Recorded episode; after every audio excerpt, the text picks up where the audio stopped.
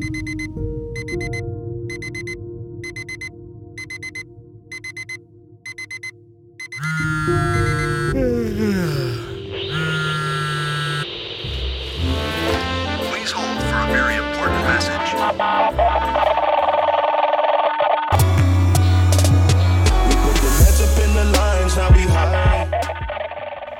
Hallo und herzlich willkommen zu dieser neuen Podcast-Episode und heute geht es um das Thema vom Blattspielen. Ich wünsche dir viel Spaß bei dieser Folge.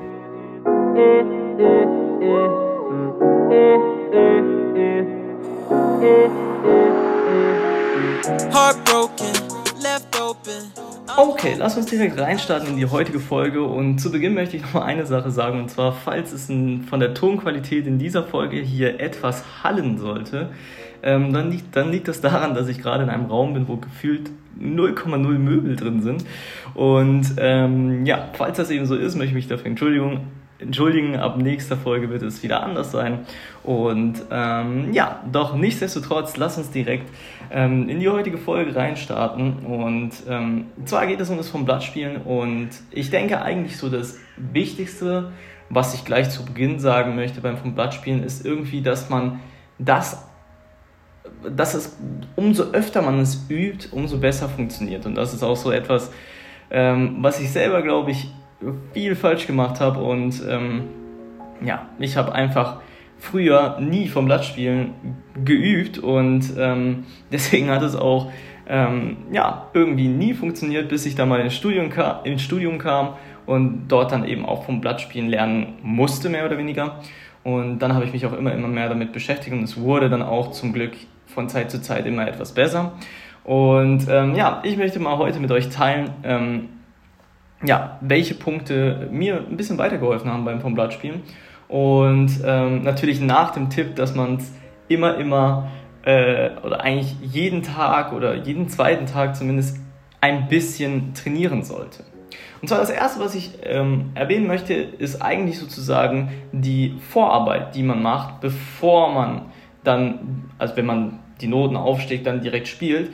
Diese Vorarbeit, die man macht, ähm, diese zu lernen, relativ schnell umzusetzen, das ist, glaube ich, ganz wichtig. Und zwar als ersten Schritt finde ich es ganz wichtig zu üben, dass man das Stück im Stillen ähm, einmal durchliest und vor allem dabei auf die Tonart und die Tempobezeichnung etc. achtet.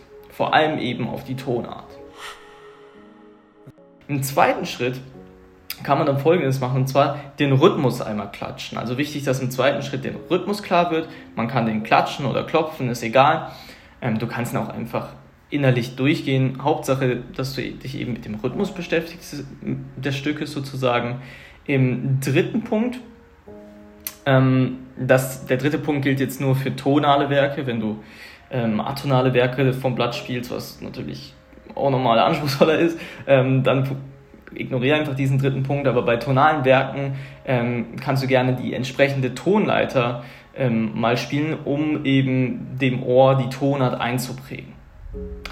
Der vierte Schritt ist dann folgendes, dass ähm, bleibe mit dem Blick stets in den Noten. Also wenn du vom Blatt spielst, also jetzt kommen wir dazu schon, jetzt nicht mehr die Vorarbeit, sondern wenn du dann schon vom Blatt spielst, dann ist es wichtig, dass du möglichst wenig auf die Tasten schaust, weil wir müssen ja umso äh, oder es ist wichtig, umso viel Zeit mit dem Auge ähm, auf den Noten zu verbringen, weil die, wir müssen uns selber damit beschäftigen, die zu entziffern. Das heißt, wir haben nicht auch extra Zeit, irgendwie ähm, die Tastatur anzuschauen und zu schauen, wo muss ich jetzt hingreifen, sondern dass man in der Lage ist, möglichst den vollen Fokus stets in den Noten zu haben und dass die Hände das dann praktisch schon selber finden, mehr oder weniger, die Tasten.